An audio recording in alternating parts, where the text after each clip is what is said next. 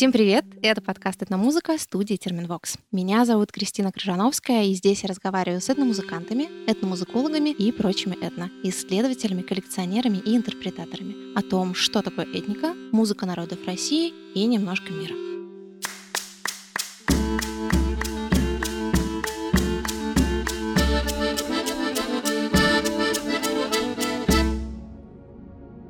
В этом уже восьмом по счету выпуске Этномузыки я в Карелии, в Петрозаводске. Сразу напомню, что если вы хотите увидеть сумрачные виды Октябрьского Онежского озера и бэкстейдж с этой записи, вам в наш инстаграм собачка ethnomusic нижнее подчеркивание. И сегодня мы говорим про музыку, вдохновленную именно уникальной природой Карелии. Я в гостях у группы ILMU. Это трип-хоп на ливвиковском наречии карельского языка с использованием разнообразных инструментов от кантеле до волынки и скрипки. Здравствуйте, меня зовут Таня. Я вокалистка проекта Илму, также занимаюсь аранжировками, пишу песни и обучаю вокалу людей всех желающих. Меня зовут Владислав Демин. В группе Илму я играю на скрипке, на йохико, на мянкере, на лиру, на таких инструментах народных карельских и не очень. Еще я занимаюсь академической музыкой, преподаю и играю еще в других проектах, связанные так или иначе с этной и фолк-музыкой. Здравствуйте, меня зовут Алексей Ткаченко. В группе Илму я помогаю писать песни, делать аранжировки, играю на гитаре, синтезаторе, еще на нескольких инструментах. На калимбе еще играю. Меня зовут Виталий Целобенок. В проекте Илму я играю на народных духовых инструментах. Это свирели, тенвислы, флейты, волынка, йохика. Помимо этого я занимаюсь изготовлением музыкальных инструментов, струнных щипковых, струнных смычковых инструментов. Ну и, соответственно, немножко на них играю. Первый вопрос у меня исходит из описания, которое было у вас а, к выступлению на Fields, которое откладывалось несколько раз по понятным всем причинам. А, и там, значит, написано было, что Илму — это то, как должна звучать современная традиционная музыка.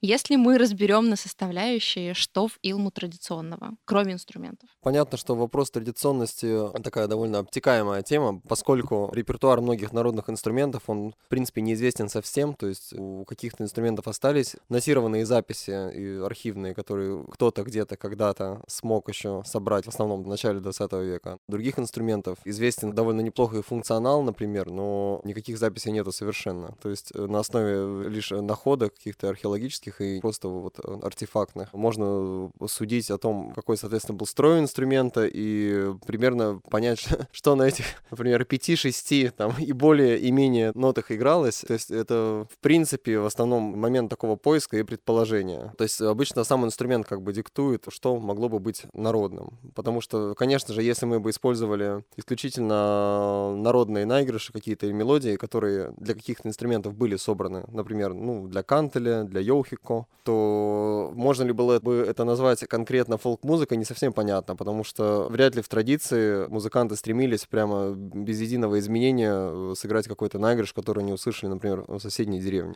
Можно сказать, э, само употребление этих инструментов, в принципе, является достаточной такой долей народности, потому что э, что-то совершенно инородное на них сыграть, ну, можно, конечно, но, в принципе, это нужно какие-то приложить значительные усилия, чтобы инструмент совершенно как-то неузнаваемо звучал. А вы опираетесь на какие-то вот э, собранные материалы, возможно, это архивы или, может быть, вы что-то сами собирали? Я лично ничего не собирал. Ну, есть такой сборник Вяйсинина. Это такой исследователь, путешественник. Он ездил в экспедиции в Карелию, в эту зону рядом с Сартовала, Импелахте. И он собрал конкретно, у него есть книжечка, там наигрышные мелодии для Йохику и для Кантеля. Материал там достаточно, да, но у кого-то он на слуху, у кого-то нет. Не возникает такой необходимости а, прям конкретной какого-то цитирования этого этноматериала, на мой взгляд. В каком-то смысле ты как бы чувствуешь дух этих композиций, что ли, да, какую-то манеру, вот, и этого, в принципе, в моем случае достаточно для того, чтобы придумать какой-то свой, например, наигрыш или какой-то свой элемент, который в процессе или потом, да, или там на концерте используется уже в конкретной композиции или в какой-то импровизационном моменте или где угодно. Да, и поэтому мы именно вот Влада и позвали в проект, потому что мы знали об его такой способности погружаться именно в правильную манеру. Мы пишем на самом деле авторскую музыку, это авторская музыка, то есть мы не занимаемся обработками каких-то да, композиций, как уже Влад отметил, но именно перенос манеры каких-то стилистических моментов, он и задает вот это настроение, да, где мы можем смешать и получить новое какое-то звучание. Оно не является строго традиционным, да, это всегда какого-то рода эксперимент. Есть ли какая-то преемственность, помимо того, что угадывается инструмент и понятно, как к нему подходить и что от него хочется получить в итоге, в вокале или в текстах? В вокале, конечно, угадывается тоже. Я стараюсь использовать такие межжанровые, я бы сказала, манеры. То есть я не пою, знаете, чисто народным таким голосом, но я иногда могу выйти на него. То есть я знаю, как это делается, поскольку имела опыт тоже пения традиционной музыки. Вообще это все проходит, та манера, которую я для себя выбрала, благодаря моему опыту, который я прошла. То есть он начинался, например, в фольклоре, да, в традиционной музыке. Потом я прошла через другие различные жанры, типа джаза, рока и все остальное. И в конце концов то, к чему я пришла, это, в общем-то, вот просто объединение всех этих манер с каким-то вот уклоном небольшим в народное. Но я не хочу это делать в чистом виде. Но сейчас то, что исполнялось вот для этой записи, я слышала там элементы аноматопеи, то есть звукоподражания, какого-то природного да, имитирования. Да. Это тоже какой-то опыт вокальный или это уже исходит из той музыки, которая сейчас просто играется и так чувствуется? У меня вообще очень много как чувствуется происходит. То есть я не скажу, что я прям занималась этими всеми э, специально отработками, что меня кто-то учил. Я ко всему, в принципе, сама приходила. Я сама являюсь педагогом и сама была себе очень часто педагогом. Но за счет именно большого багажа прослушанной музыки. То есть чем больше слушаешь, я думаю, так это происходит. Человек все равно не может с нуля ничего придумать вообще. Все, что мы делаем, это какого-то рода то, что мы когда-то узнали, услышали, но каждый это делает на своем уже дальше личностном уровне, и вот поэтому в этом прелесть вообще вокального искусства, что никогда не будет двух одинаково звучащих исполнителей. Каждый преподнесет по-своему. А насчет текстов, вот очень хороший вопрос, потому что для того альбома, который мы выпустили, я не задумывалась вот еще об какой-то, как сказать, традиционном написании. Но в последнее время я задумалась, чтобы для нового альбома как раз применить некоторые схемы, которые очень часто используются, опять же, в традиционной музыке. То есть, например, мне нравится момент разговора с природой. Очень часто это происходит в песнях традиционных. То есть в каждом куплете идет обращение, и то есть нет припева даже, там, не знаю, к речке, к небу, да, к камушку, и все так как нанизывается. То есть это даже не куплетно-припевная иногда форма, а такая, знаете, как а, закольцованная, да, постоянно. Проговаривание такое. Да. А это какие-то народные напевы, карель карельские, или мы сейчас говорим просто про какую-то общую традицию? в целом, мне кажется, музыку я, по крайней мере, слышала. В принципе, практически любая этномузыка, по-моему, построена на взаимоотношении с природой. И так или иначе они к ней обращаются. То более, то менее вежливо, то более, то менее требовательно. И да, в принципе, в этом продолжение традиции, но это, мне кажется, то, что в хорошем смысле лежит на поверхности. Это не нужно было как-то придумывать, я так понимаю, прям, да, Таня, какую-то специальную концепцию. Вот, будем про природу там что-то. То есть это что-то, что довольно-таки естественно родилось. Ну, насколько я понимаю этот процесс. Да, да, да. И, в принципе, в этом можно сказать, как раз тоже есть традиционность, правда? И вот именно у меня родилась идея, пусть не по определенной схеме, но в целом рассказывать про природу, свои ощущения, и, соответственно, это и рождает какие-то вот тексты, в том числе с традиционным моментом. А если попробовать попереводить сейчас для тех, кто не знает э, неопределенного наречия, как я понимаю, у вас угу, какое-то... У нас ливиковское наречие. Ливиковское наречие карельского языка, ни самого карельского языка, ни вообще никак не знакомы, не пересекается там с финно-угорскими языками. Что у вас звучит и о чем это? То есть, может быть, какие-то примеры? Но основная тема — это природа севера, и мы поем о различных природных явлениях. Да? Например, у нас есть песня про грозу, и в тексте идет э, рассказ о том, как потемнело небо, как появилась молния. То есть описание какого-то процесса, и дальше своих ощущений по поводу него, например, как прекрасно вот это все. Да? Это красота, она устрашающая, но прекрасная. Другие песни, например, «Серые скалы» называется песня, которую мы сегодня одну исполняли. То есть это какое-то такое мифологическое немножко погружение, как будто будто бы север в давние времена создал своими ледяными руками серые скалы, и вот я сегодняшняя по ним гуляю, и у меня вот эти образы рождаются, то есть я пою о том, как я чувствую это.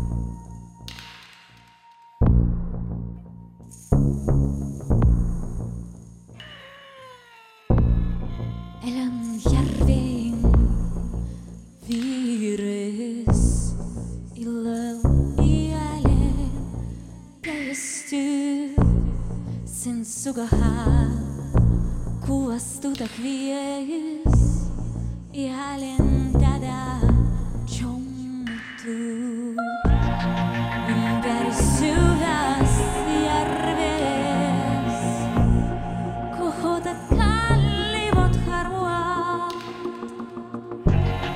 Neu y tleigoda Iarfyn wciąż istijany jest mały.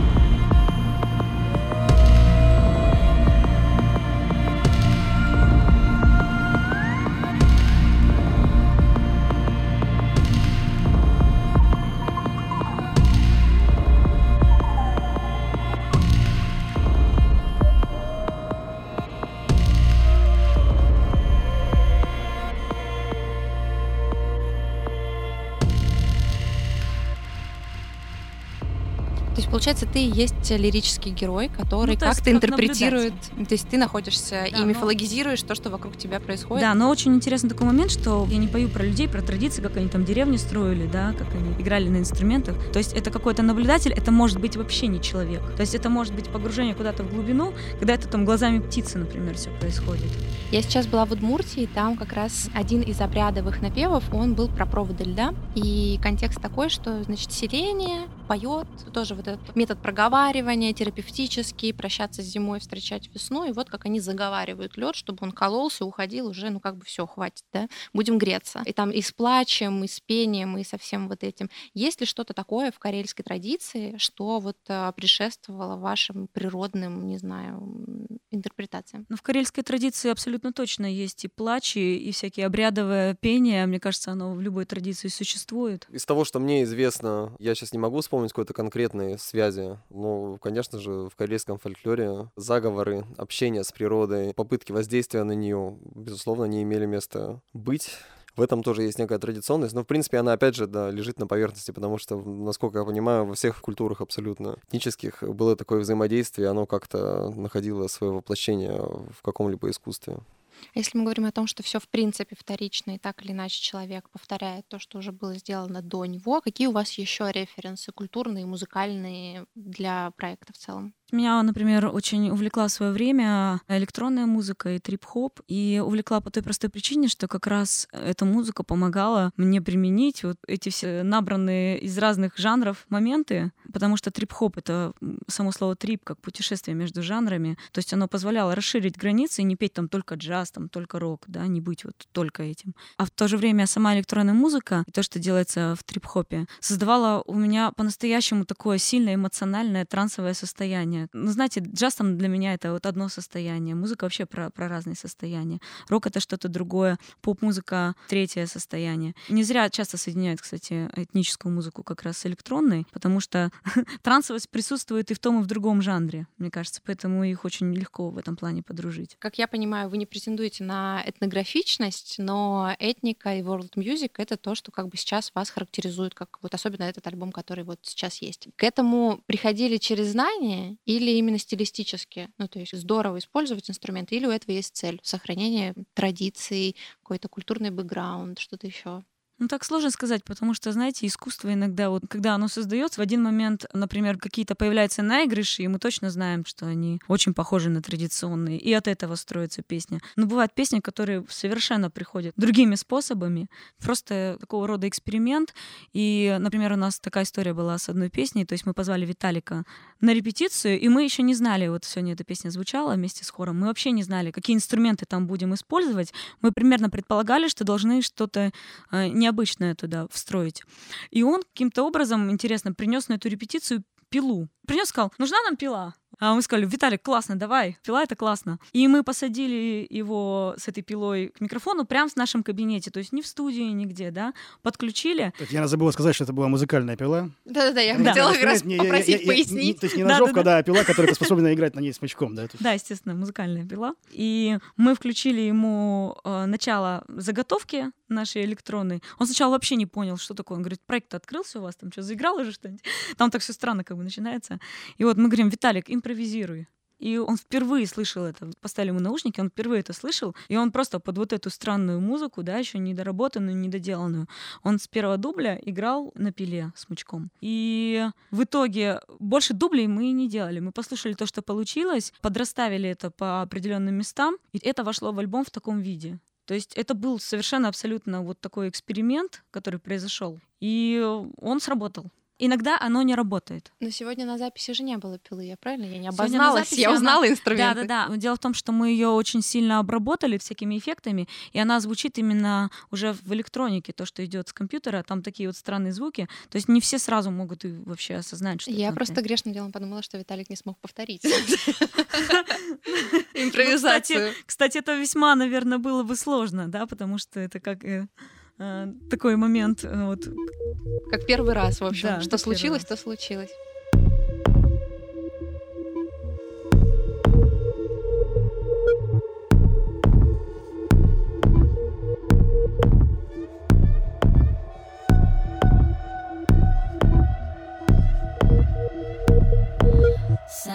Мною хуй.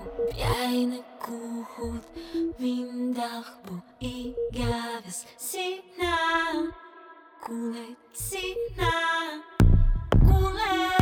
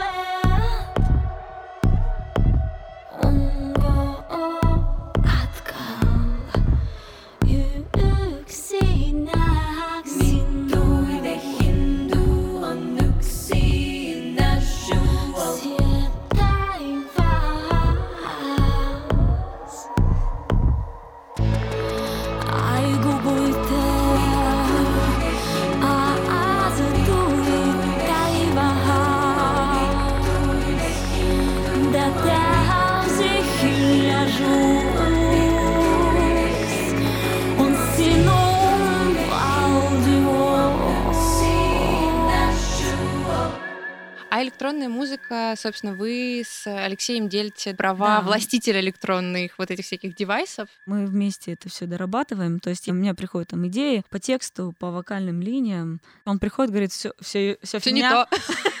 например, да, там, и говорит, тут надо бит до- долучшить. Я говорю, да делай бит этот, пожалуйста, не могу я. Я люблю делать бочку, он, э, да, он хэт, короче, делает. Вот как-то так.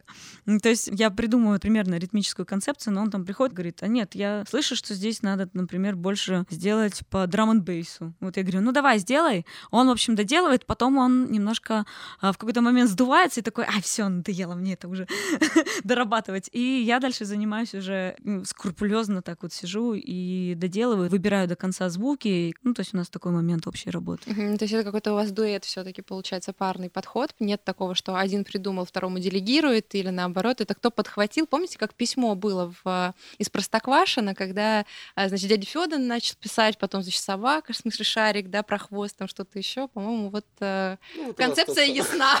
Ну, какая-то, да, такая концепция. То есть я что-то начинаю придумывать, он что-то вносит свое, говорит, вот, вот так вот я это слышу. Потом приходят ребята и выводят это на другой уровень. То есть э, они вносят свои идеи, я такая, вау, ребят, ну вот это сразу по-другому начинает работать. То есть то, что вначале там звучит в проекте, в демке, это совершенно не то, что нам удается потом до чего дойти, благодаря общим усилиям. Но я все-таки вот хочу вот в эту сторону вас увести по поводу целей и притязаний на какие-то... э, Ну вот я только хотел сказать, да, что мы, собственно, на ваш вопрос совершенно не ответили. Обтек- да, его. Обтекание вопроса, да.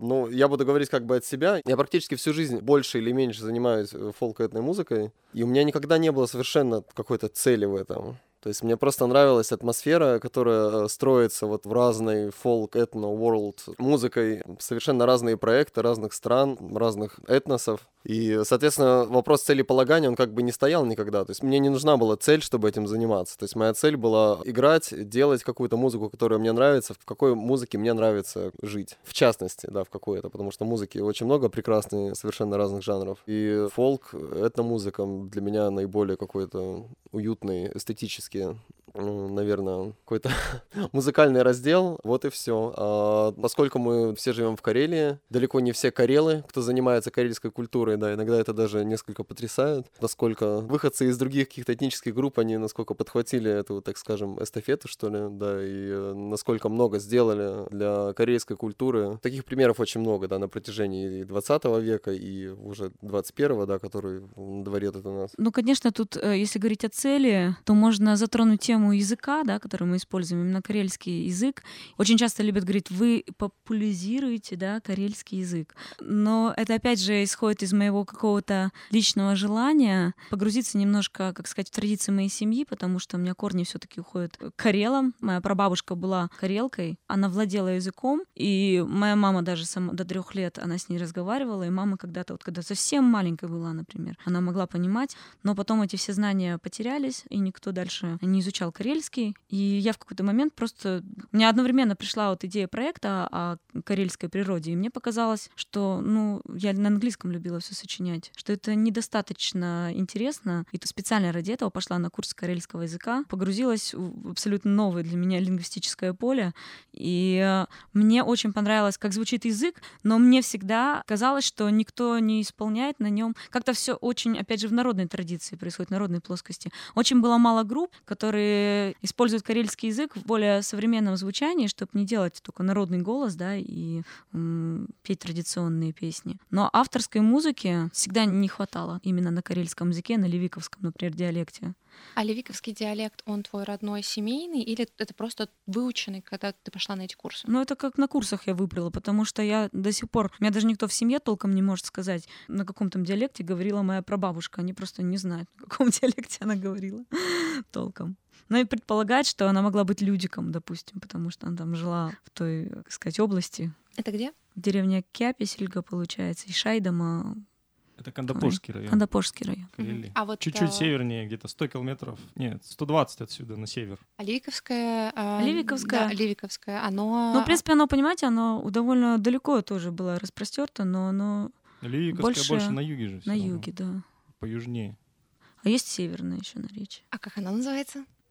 А, ну, Еще его называют собственно карельское Да-да-да, как наречие. просто собственно карельский карельский язык. Ага, понятно. Это где То есть- Каливала, вот там вот. Ну, И здесь не тру карельский, да, сейчас звучал? Есть Я не знаю, есть что тру. что не тру, потому что они сами э, между собой все пытаются до сих пор определить, что тру, что не тру. Это, короче, бесконечно, мне кажется, спор.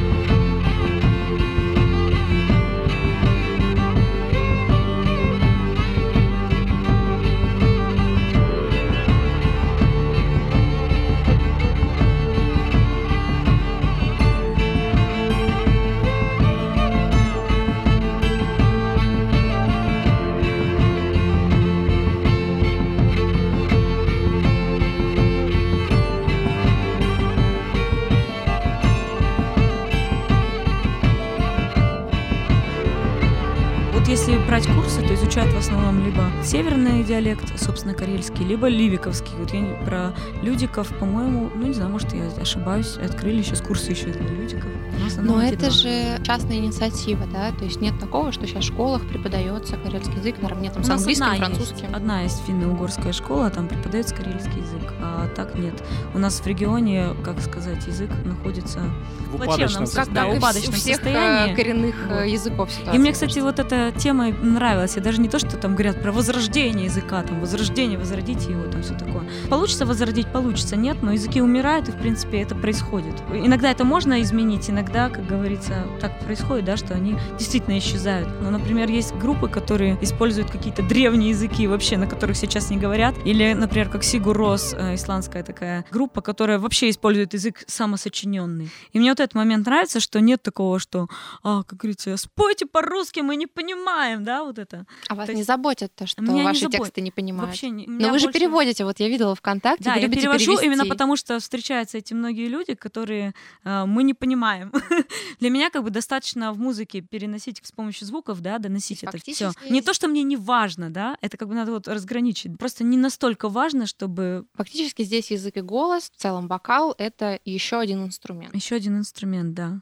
Но здорово, что одновременно это карельский язык. Собственно, не стоит э, забывать, что у любого языка есть какая-то собственная своя такая аура, собственная какая-то эстетика, и которая, собственно, и является э, инструментом, да, тоже. То есть, если бы это был русский или английский, да, или даже финский, понятно, была бы атмосфера немного другая. Ну, я говорю абсолютно очевидные вещи, это понятно, но коли вопрос такой был, да, хочется его доживать до конца. То есть, это, да, один из э, многих эстетических инструментов, способов воздействия на, на публику, так скажем, да, на зрителя, на слушателя, наравне вот, да, с какими-то традиционными инструментами, э, вот, да, карельский язык. То есть, наоборот, здорово. Это же такая атмосфера загадочности, и люди не совсем понимают. И они начинают, ага, а что это за диалект? Они начинают какие-то поиски. Узнают, что такое существует, да, они могут что-то о нем все равно узнать. Не то, что они пойдут его учить обязательно. Кто-то, может, пойдет, кто-то нет. Но все равно вот этот интерес рожденный, вот мне нравится. А эстетика ваших шоу и ваших видео, она в традиции или это перепридуманные образы? Что это эти наряды, это стилистика такая мрачная? Дело в том, что вообще у Илму это музыка состояний, то есть здесь атмосфера все равно на первом месте, какая-то концептуальность. И вообще все должно работать вместе органично, и поэтому смысл текстов, он не на первом месте. У нас все равноправно вообще. И музыка, вокал, да, вокал, вот как вы правильно отметили, это один из инструментов, точно так же, как и народные инструменты, и все остальные. Вообще в идеале на живых выступлениях э, подразумевается у нас графика, да, так называемая генеративная, которая тоже дополняет выступление. И для каждой песни создана собственная графика, которая отражает настроение именно этой конкретной песни, то есть погружение в атмосферу. То есть если у нас есть песня про зиму, там и графика соответствующая, какая-то имитация снега. И когда гроза, там гроза. Ну, в таком духе. То есть здесь э, не важен какой-то глубинный смысл, прям вообще. Я, конечно, не жил в древние времена, но я подозреваю, что 20 тысяч лет назад э, люди особо не запаривались над тонкой философией. У них было как бы вопрос выживания просто и взаимодействия с природой. Вот и все. Наверняка все было просто. И здесь у нас тоже более первобытные состояния. Гроза и гроза, все. То есть ты проживаешь вот это состояние. Не вдаваясь в большие подробности, и если честно сказать, э, и тексты, даже сами песен э, у нас вот по структуре, они не очень сложные. Строчки достаточно короткие, если даже посмотреть. И куплетов и иногда там, по два вообще, да, в какой-то песне они повторяются. Ну, по-разному. Голос — это бывает, да. инструмент, и, все.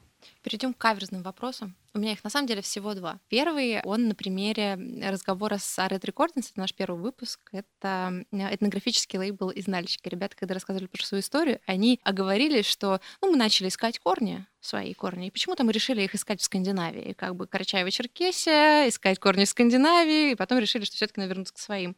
А вам не кажется, что вы несколько туда уходите, вот э, уже от финно-угров, каким-то суперсеверным европейским народам в своей музыкальной стилистике? А мы не ищем корни.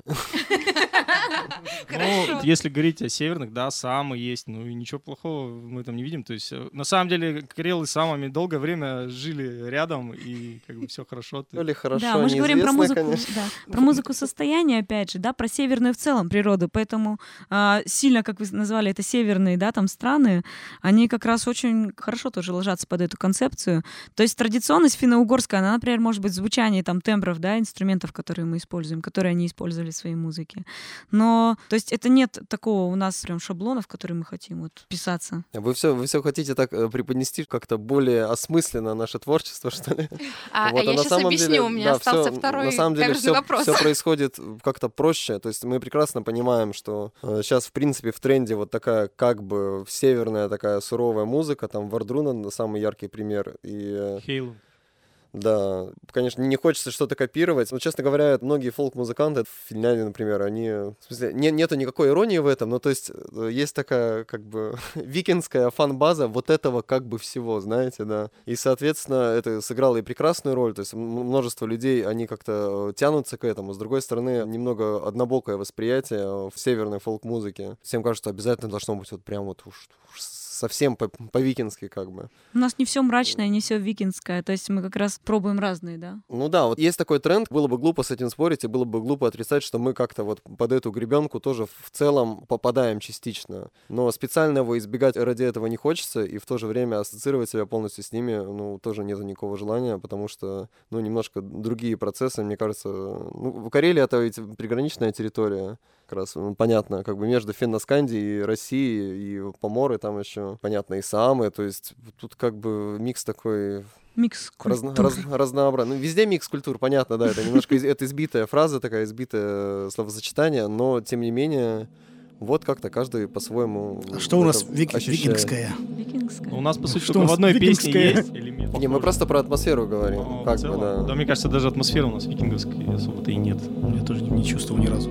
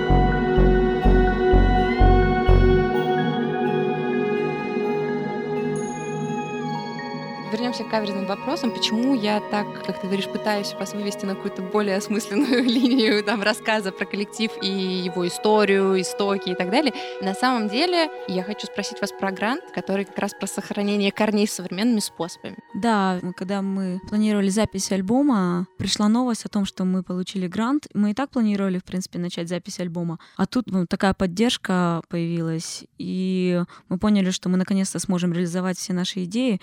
Конечно, когда пишется грант, создается определенная тема, да, его надо как-то назвать, чтобы он прошел. И мы решили как раз пойти вот от этого момента с сохранением языка, чтобы у людей появился интерес, чтобы они поизучали, что за язык, может быть, захотели, опять же, познакомиться больше и с творчеством другим, да, на карельском языке, в целом узнать про язык побольше. Ну, на самом деле, э, в процессе написания текстов происходило же в некотором роде развитие, тоже были же новые Да, да, да. Мы, словообразования и как там грамматические находки или мы как писали назвать, тексты с редактором Татьяна Баранова, она сама педагог тоже по карельскому языку.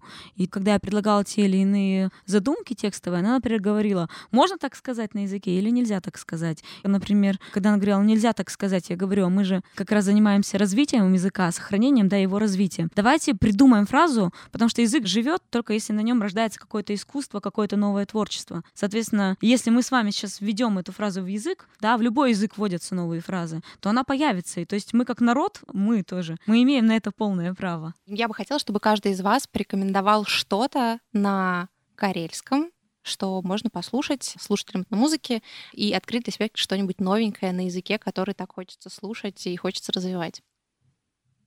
У нас был такой, есть еще, известный в свое время певец. Он начинал как раз рок-музыку на карельском языке. Его проект назывался «Санту Карху я Талви Совод». «Санту Карху» Александр Медведев и «Зимняя одежда». Вот у него записано много альбомов в разные годы, несколько штук. В любом случае, это, я думаю, должно быть интересно. В некоторых из них используются этнические инструменты, в некоторых совершенно не используются. Там разные были периоды. Ну, в общем, от себя могу из старенького порекомендовать это. Ансамбль Мюллерит, они тоже же, да, исполняли что-то? Или они в основном больше на Э, Группа финском? Мюллерит, безусловно, да. У них и на финском, и на русском, и на карельском языках э, были За, не- песни. за Нежском, да, диалекте. Да, занежский диалект Ну. русского языка.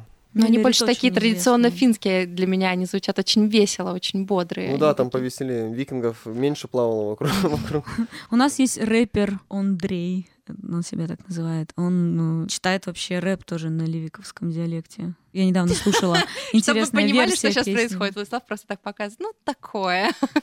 Я, я, честно говоря, глубоко не погружался в его творчество, просто... И мы не хотим никого обидеть, никакого Андрея. Он, он Андрея. Вот ни- никаких Андреев э, не обижаться. Ну, если мы говорим про Йоухико, например, э, исполнители Пик конкретно Кэппи, в да, если Карелии, здесь фин- финский только, из- если да, Пик из, из России, из, из русских я мало могу посоветовать, русских скажу просто, да, честно. поэтому- Финляндия это Пекко Каппи, Илка Хейненен, а, Lasse Longren Если брать Кантеля, ну, в принципе, много там исполнителей, исполнительниц. Карде Миммит, например, группа красивая. Я не знаю, как сейчас на слух будет восприниматься. Но мы все рекомендации оставим в соцсетях, так что можно будет там тегнуть, всех посмотреть. Ага. Много классных финских команд, в основном, да. Вот. У нас же карело-финский и эпо скаливало, и языки близкие, то есть э, инструменты, и феномены культурные рассматриваются все равно в некой совокупности, финский и карельский. Ну, на мой взгляд, во всяком случае, потому что, ясное дело, гастроли, знакомства, взаимопроникновения какие-то, они происходят, и слава богу, вот. Потом Лирут Ямянкерит World Orchestra, по-моему, так назывался проект, вот которые ребята в Финляндии, они популяризировали как раз э, вот эти вот духовые инструменты, на которых я играл, в частности, сегодня. Лиру и Мянкери. Там также и кантри использовалось, и йоухико. У них такая довольно экспериментальная музыка, причем тоже опять, поскольку репертуара не было конкретного, у них там довольно психоделично. Еще в конце 80-х годов. И фильм у них есть прикольный, минут на 20 в Ютубе. Ну, Я думаю, что нашим слушателям уже на неделю, мне кажется, запас. Ищите больше музыки по ссылкам к подкасту, а фото и видео за кулисья, как всегда, вы найдете в нашем инстаграме собачка etnommusic, нижнее подчеркивание. Подписывайтесь на Этномузыку на всех подкаст-площадках. Это SoundStream, Apple Music, Яндекс.Музыка, Google Подкасты, CastBox, Deezer, Spotify, который наконец появился с подкастами в России. Не устану повторять эту фразу. Идите туда и слушайте. И даже YouTube. За красивые картинки и анимацию к подкасту спасибо Лизе Семеновой. Вела этот подкаст я, Кристина Крыжановская, а монтировала, обрабатывала и делала прекрасную музыку еще более прекрасной звукорежиссер Оля Лапина. За всю остальную, менее заметную, но не менее важную работу спасибо команде студии подкастов Терминвокс.